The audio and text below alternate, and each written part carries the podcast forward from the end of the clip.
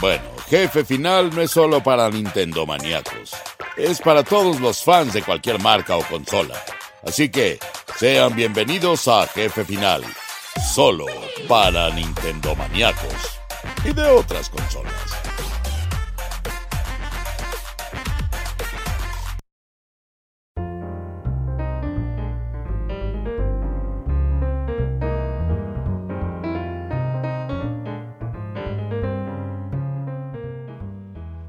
Queridos amigos, es un gusto saludarlos nuevamente ahora en el episodio 37 de Jefe Final, donde por supuesto les vamos a estar hablando sobre el pasado, presente y futuro del mundo de los videojuegos. En este caso tenemos un par de reseñas muy interesantes que seguramente van a poder disfrutar en su consola o plataforma favorita. Yo soy Julio Vélez y pueden seguirme en Twitter en arroba Julio Vélez, además por supuesto de leerme en spoilertime.com donde escribo pues de todo, de cine, de televisión, de videojuegos, de varias cositas interesantes del mundo geek, pero aquí les estamos hablando específicamente de videojuegos y pueden escucharnos en 18 plataformas diferentes, incluyendo Spotify, Amazon Music, Google, Apple, iHeartRadio, iBooks, etcétera, etcétera. Pregúntenle a sus amigos y recomiéndenos a todos los podcasts de Spoiler Time. Y también pueden leerme por ahí de vez en cuando en Anmo Sugoi. Amigos, estamos muy emocionados por hablarles de algo que me encantó. Me encantó porque desde 2018, que no había salido una entrega nueva, pues ya tenía algún tiempo que queríamos ver qué más hacían los estudios de Unknown Wars Entertainment, que bueno, ellos se encuentran en California, eh, ahí en San Francisco, California, y lo que hicieron fue que hace unos tres años diseñaron un juego muy interesante que se llamaba Subnautica que básicamente era algo muy parecido a No Man's Sky, pero llegando a un planeta mayormente lleno de agua y donde te la pasas la mayor parte del tiempo debajo del agua con criaturas fantásticas y muy destacadas de ese mundo tan especial. Entonces ahí la idea era sobrevivir, eh, ingeniárselas con lo que se tenía y pues salir avante con todo lo que pasaba. Tiempo después, sobre todo en la plataforma PC, que fue la plataforma inicial y principal donde se desarrolló este juego, empezaron a salir algunas ventajas, hubo muy buen feedback entre Unknown Worlds y los jugadores. Eh, dijeron qué objetos les gustaban, qué no, qué les gustaría para una secuela, etc. Y total que en 2021 estamos estrenando para PC, Xbox One, PlayStation 4, Nintendo Switch y por consecuencia PlayStation 5 y Xbox Series, Subnautica Below Zero o Bajo Cero Está muy padre, hay un grandes avances en este juego de historia y de supervivencia para un solo jugador, pero lo más importante es que no es una secuela y así han querido indicarlo sus desarrolladores desde un principio. Es un juego que puedes conseguir por unos 30 dólares, ni siquiera es caro, de manera digital y que tiene textos en español. Entonces, aunque está hablado en inglés, puedes irle entendiendo ahí a todo lo que se va diciendo. Básicamente tienes que llegar a un planeta, o mejor dicho, no te queda otra más que llegar al planeta 4546b. Y la protagonista llega a este planeta y tiene que encontrar a su hermana, junto con un grupo de investigadores con el que venía su hermana, y ahora a ver qué fue lo que sucedió. Entonces llegas sin mayores pistas y a un mundo que no solamente es como el anterior, que está lleno de agua, sino que está en temperaturas extremadamente bajas, bajo cero, por lo que tienes que estarte cuidando de la hipotermia abajo del agua y arriba de esta, pues cuidar de no acabar congelado por las constantes tormentas que hay. Entonces el reto se eleva, la necesidad de supervivencia es todavía más... Eh, delicada y pasas muchos mayores peligros porque también tienes que cuidarte no solo de la temperatura, sino de no morirte de hambre, no quedarte a la intemperie, no quedarte sin oxígeno cuando estás debajo del agua. Es una locura. Hagan de cuenta que es todo lo mejor que tuvieron de elementos de supervivencia del primer Subnautica, pero elevados a la N potencia y con mucha sensación de que vas a morir. Bueno, la narrativa tenemos que decir que tiene una buena historia, tiene una historia que te conduce, que te lleva de un lado a otro, pero que no es eh, el vehículo principal, porque la idea es que sobrevivas. Entonces hay varias modalidades. Hay una modalidad extrema en la que ya te imaginarás que a la primera te mueres, que no se salva nada, etc. Pero la mejor que encontramos nosotros, pues es esta modalidad en la que estás tú normal jugando y vas avanzando en las diferentes zonas subacuáticas, haces exploración, vas encontrando la forma de, Digamos que en el modo neutral o en el modo estándar de juego tienes que estar checando todo. Tu salud, el hambre, la sed, el oxígeno debajo del agua, la temperatura dentro y fuera de esta y todo lo que está sucediendo para que te prepares cuando se acerque una tormenta, eh, cuando te estés quedando sin oxígeno y estés haciendo varias cosas abajo del agua, no te vayas a morir, no te vayas a congelar y estas otras modalidades tan tenebrosas en las que el modo libre, por ejemplo, está muy padre porque no te tienes que preocupar por cosas como el hambre y la sed pero eh, sí tiene algunas cositas que te falta porque pues no sigues, no terminas el juego. Y el modo extremo es donde te mueres para siempre, ¿no? Entonces hay varias cosillas en el creativo, se los recomiendo cuando quieran aprender a utilizar los sistemas de construcción, porque luego en el modo normal es un poquito difícil por las condiciones adversas en las que están, y ya luego entras al juego, al juego normal, y ya puedes utilizar lo que estuviste tú practicando. El modo libre más o menos funciona de esa manera, pero no me gustó mucho porque en realidad no llegas a ningún lado. Eso es como que cuando lo acabas y que quieras regresar a este fabuloso mundo marino, y externo también, pero extremadamente frío. Below Zero está muy interesante. Quiero decirles que corre muchísimo mejor en PlayStation 5, obviamente, por los tiempos de carga casi inexistentes y un poquito de DualSense, un poquito de respuesta áptica que logró darle el equipo desarrollador. No mucho comparado con otros juegos, pero sí se agradece el esfuerzo.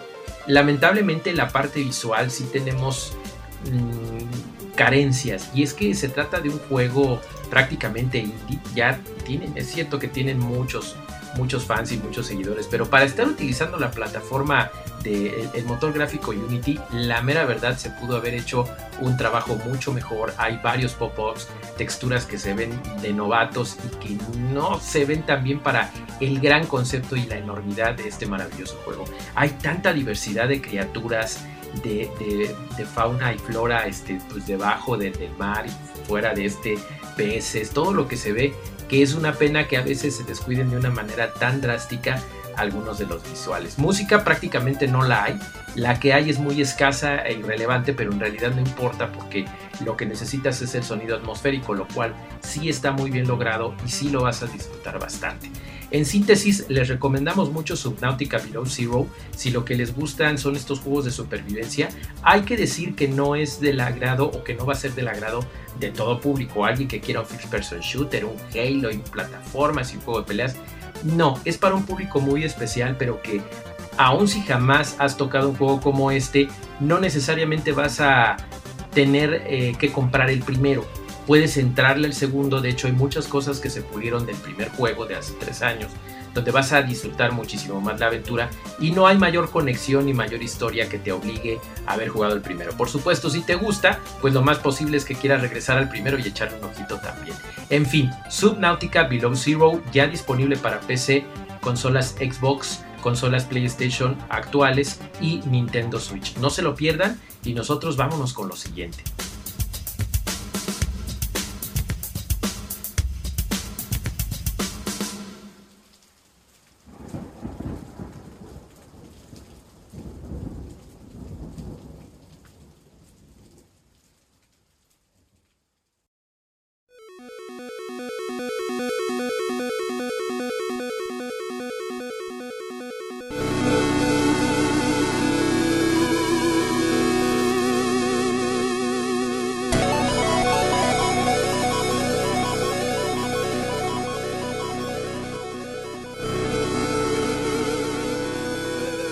Y ahora les vamos a hablar de un juego que yo creo que son contadísimos y si acaso nos podemos ir que les gusta a Minecraft para pensar en un juego que tiene mucho tiempo que se desarrolló, pero que sus creadores continúan sacando nuevos contenidos, perfeccionando, mejorando y haciendo no solamente que el juego siga tan vigente, sino que haya cosas que atraigan a nuevos jugadores.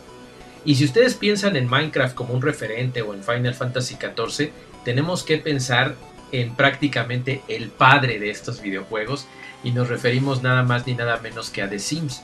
¿Por qué The Sims? ¿Por qué los Sims? Bueno, porque Electronic Arts y su equipo desarrollador base, que, era EA Maxis me parece, comenzó con el primero en el año 2000.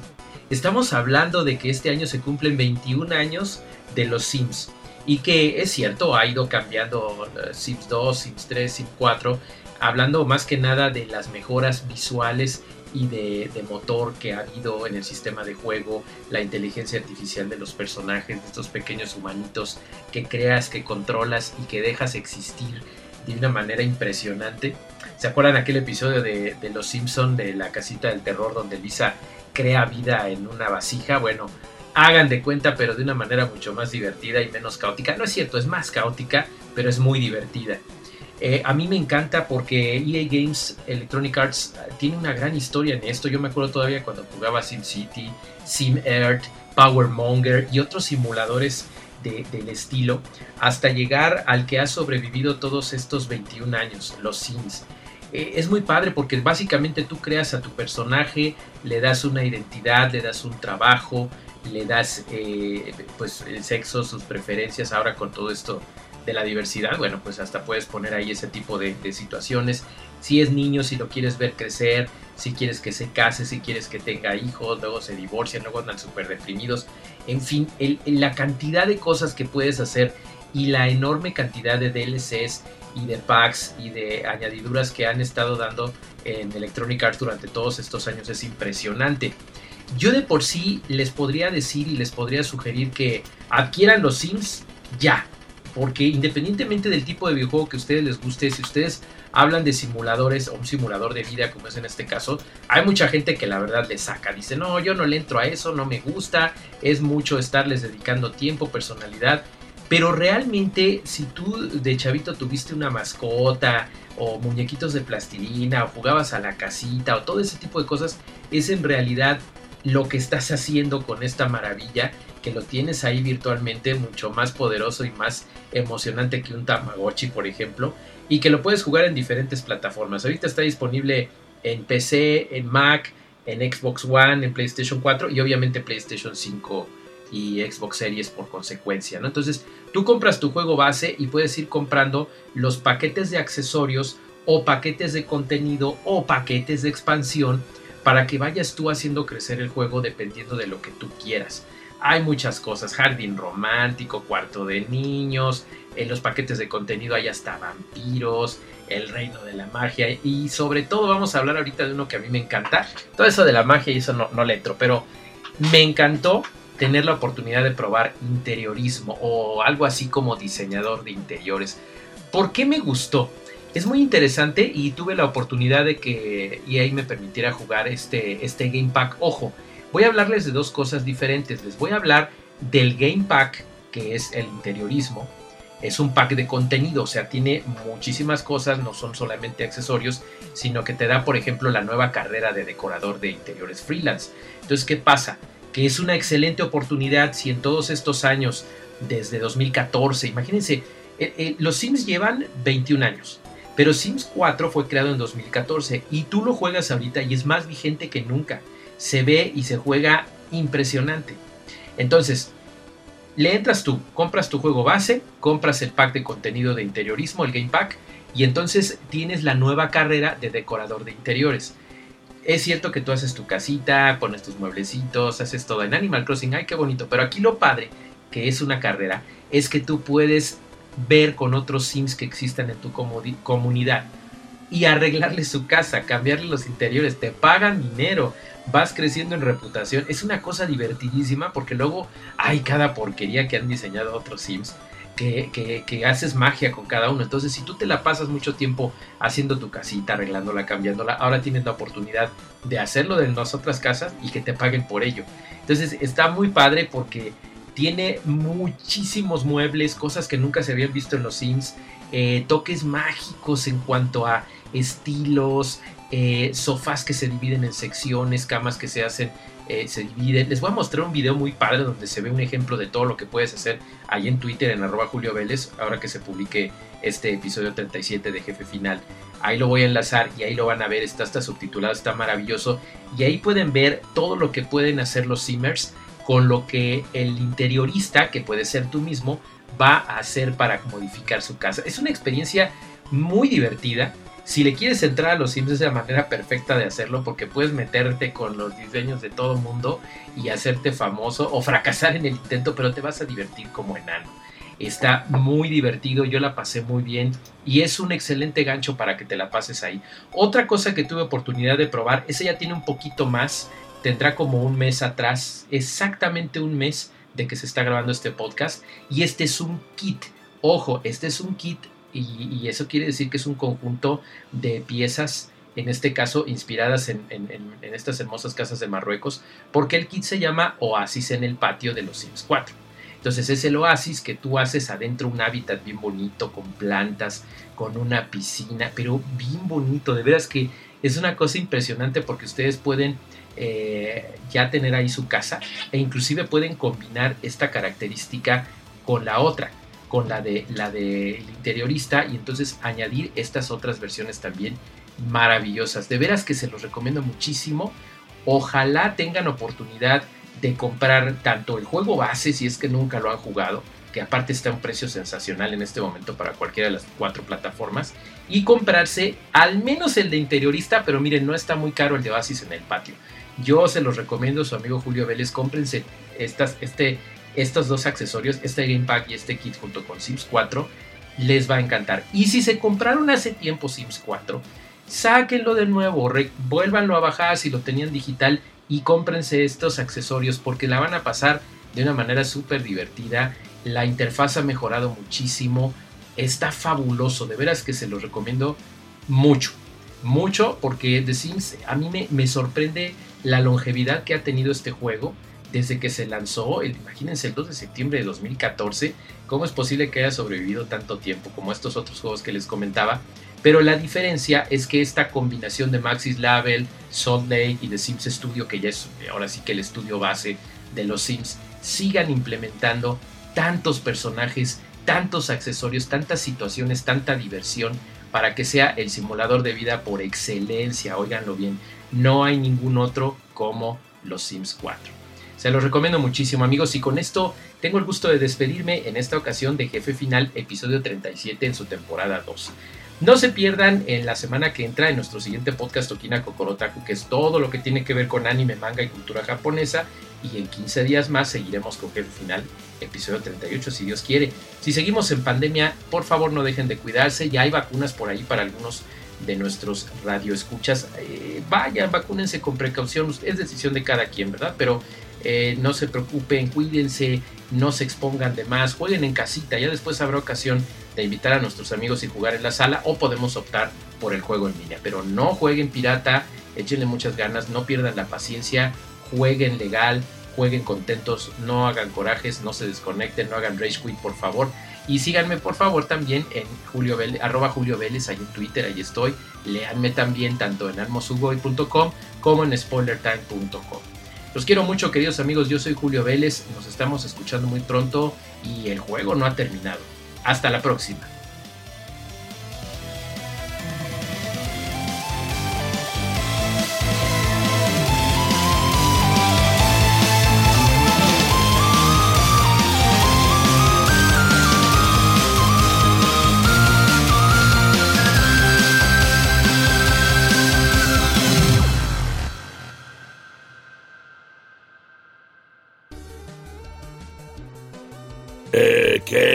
Pareció, terrícolas? Nunca escuché en Melmac un programa sobre videojuegos tan bueno. No se pierdan a Julio Vélez en el próximo jefe final. Y recuerden, si se lo pierden, bueno, sí hay problema. Adiós.